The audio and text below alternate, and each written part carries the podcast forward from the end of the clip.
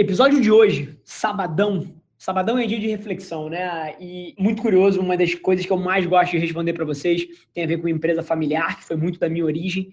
E no episódio de hoje eu trago um pouquinho de uma dor, uma das principais dores, eu diria, de quem empreende dentro de um negócio da família, que é esse eterno conflito de ser enxergado como filho do dono, ou filho do fundador, ou alguém da família. E eu tenho uma abordagem muito clara sobre como você resolve essa merda e ganha a credibilidade que você tanto sonha. Assiste aí que você vai ver. Esse é o Nas Trincheiras.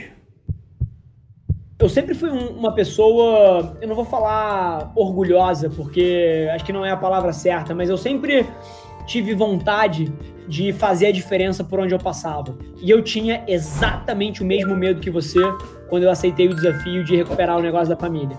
Que era, assim, eu queria ser o, o Rafa Velar. Eu não queria ser nunca o filho do dono. E aí, a grande dinâmica, cara, e é mais simples do que parece. Você sabe qual é a resposta para você não ser o filho do dono? É você não ser o filho do dono.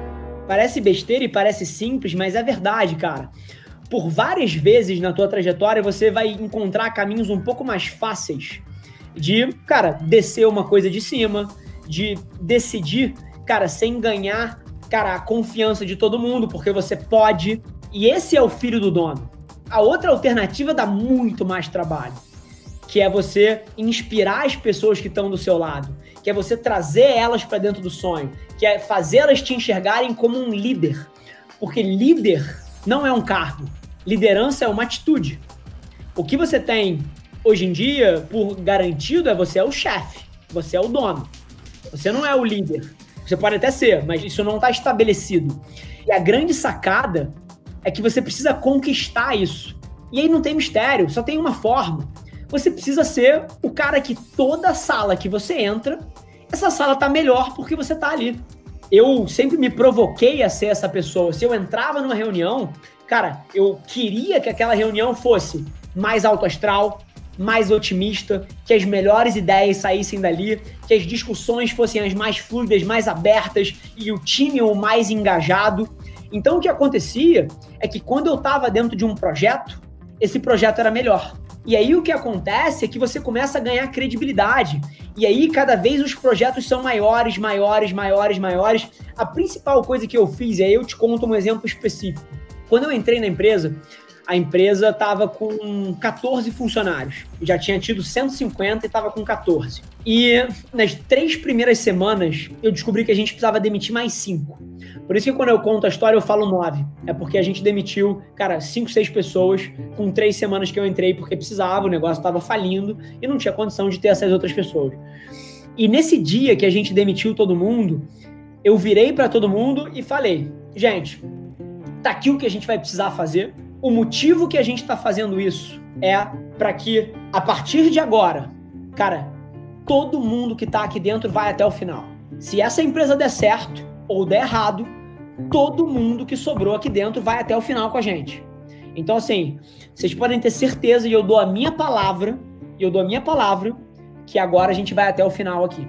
E o negócio não virou com dois meses. Não virou com três meses. E você sabe o que, que eu fiz? Na época eu tinha condição de fazer isso. Cara, eu deixei de tirar o meu salário para poder pagar as pessoas e não ter que demitir mais ninguém. E o meu padrasto fez a mesma coisa. E um outro gerente da empresa fez a mesma coisa. E aí, cara, você começa a ser o cara que não é o filho do dono, você é o cara que está abrindo mão no teu salário para que alguém não seja demitido. E você, em cima disso, é o cara que está chegando mais cedo que todo mundo, tá saindo mais tarde e que quando tá nas salas de reunião é a pessoa que mais puxa o negócio para cima. E aí é impossível me enxergarem como filho do dono.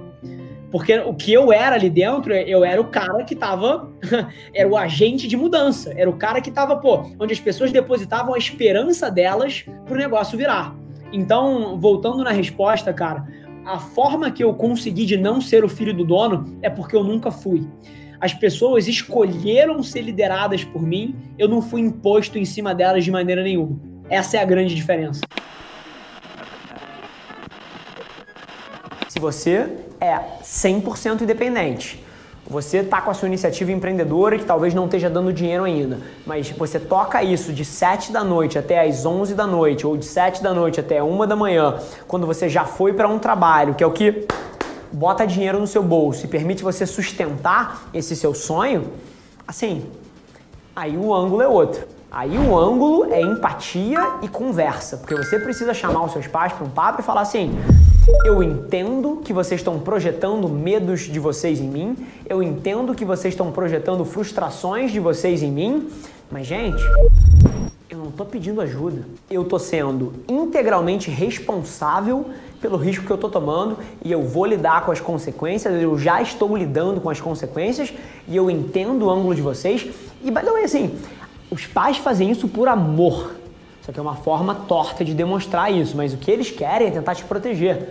E você precisa ter uma conversa com eles falando: olha só, eu entendo de onde vocês estão vindo, mas eu entendo o risco que eu estou tomando e eu estou sendo integralmente responsável por isso. Eu aprovo o carinho de vocês, mas confia na minha e vai lá e prova eles errados.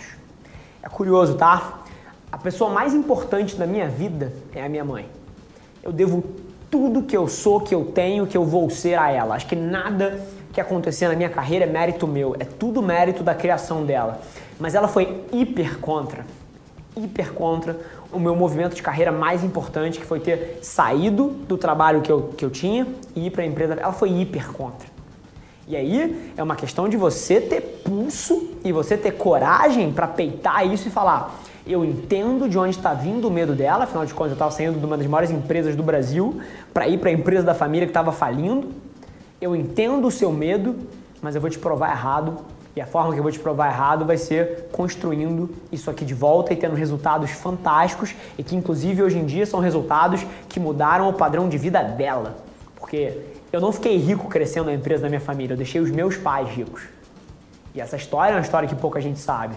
Mas a maneira que você conforta ela, e foi o que eu fiz, e eu falo de um lugar de propriedade porque eu passei por uma situação parecida, é conversa franca, chama no peito e entrega. Sou fascinado por empresas familiares.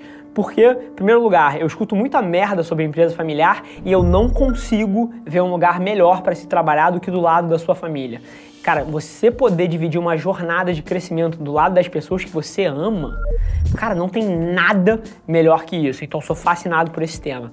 Agora, você me deu um naco de informação aí que é absolutamente relevante, que é você tá falando, eu não sou satisfeito aqui dentro.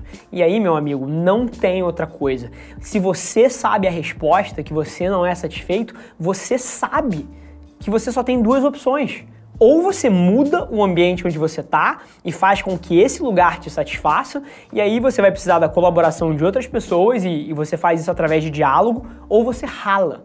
A vida é muito simples, ela é feita de escolhas. Às vezes as escolhas impõem a gente restrições que a gente não está afim de tomar. Porque, por exemplo, quando você tem uma empresa familiar, se a sua empresa do teu pai já está dando certo, teoricamente você já tem algum conforto aí. E a opção de perseguir a sua própria jornada pode ser um, uma cortada na sua perna no curto prazo. Você pode ter que encolher o orçamento, você pode ter que apertar a barriga, mas cara, você tem que entender que você passa por aqui uma vez só. Você só tem uma vida e você vai passar, no mínimo, um terço da sua vida trabalhando. Como é que você pode considerar a hipótese de gastar um terço da sua vida fazendo uma coisa que não te preenche? Isso para mim é uma das coisas que eu não entendo. Então a vida é feita de escolhas. Ou você muda o lugar onde você está e faz com que ele te preencha, ou você rala daí urgente e vai tentar construir a tua narrativa. Porque a melhor coisa que você faz é viver a vida nos seus termos, é fazer as coisas que te realizam. E se você está me dizendo que aí dentro não está acontecendo, tá mais do que na hora de você tomar vergonha na cara e ter a coragem de talvez apertar o orçamento, talvez dar um passo para trás, mas começar a procurar a tua felicidade.